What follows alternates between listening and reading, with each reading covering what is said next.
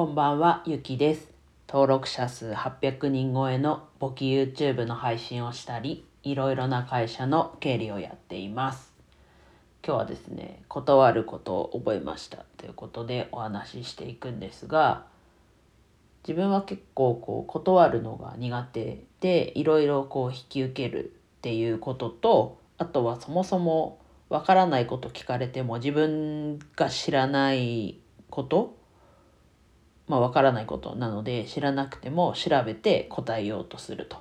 で結果的に自分も知識がつくと。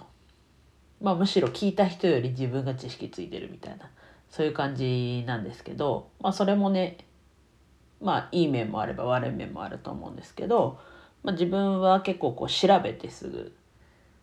答えるだったりするので自分で手を動かしてるので結構そもそも覚えてたりというかどんどんこう知識が溜まっていくっていう状況はあるんですけど、まあ、それだとしてもやっぱりこう断るっていうことも必要だなと。特に最近思っててじゃあまずそもそも何でこう断るの必要なのって思ったかっていうとやっぱり時間。1日24時間で寝る時間も必要だしちょっとこう息抜きする時間も必要だしいろいろこうねそれぞれに意味があってまあ時にはねちょっとダラダラしすぎることもあるんですけどだとしてもねこうびっしりやるわけにもいかないし寝る時間もちゃんと確保しなきゃいけないと。ってなるとやっぱり全部ねやりたいってもし思ってもやっぱり時間が限られてるのでできないこともあるんですね。でなのでそこのねこう線引き何を断って何を受けるっていう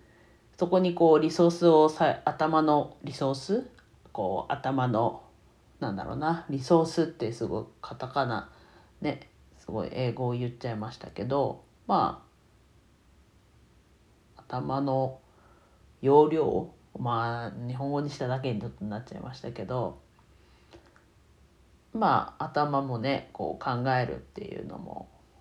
100あったとしてそれマックス使ったら疲れちゃうしエネルギーも使うと。っていうとこはあるんですけどでもやっぱり取捨選択情報時代情報自体も最近多かったりしてそこも取捨選択してまあね普段からこう頭はフル稼働無意識にでもしてると思うんですけどそれやっぱりこう仕事とかであってもなんだろうなその基準は人それぞれこう芯があればいいと思うんですよね。まあちょっと性格悪い感じになっちゃいますけど例えばこの人のにお願いされるのは断ろうとか、まあ、それもでも一つだと思うんですよ。こう判断基準として。毎回こう考えてたらもうそれだけで頭使っちゃってすごい疲れちゃうと思うんですね。なんでまあ一つはそこ。あとはなんだろう自分がやりたいやりたくない、まあ、そこの先はもうちょっとあるかもしれないし短期的なやりたいやりたくないもあるかもしれないしなな今後のこう自分の先を考えた時に必要ないなっていう意味でやりたくないってものもあるかもしれないし、まあ、そこは人それぞれでいいと思うんですね。でまあこの人からのは嫌だなっていうのはまあ後々ねこう人間関係を考えた時にあ得策じゃないなって思うことも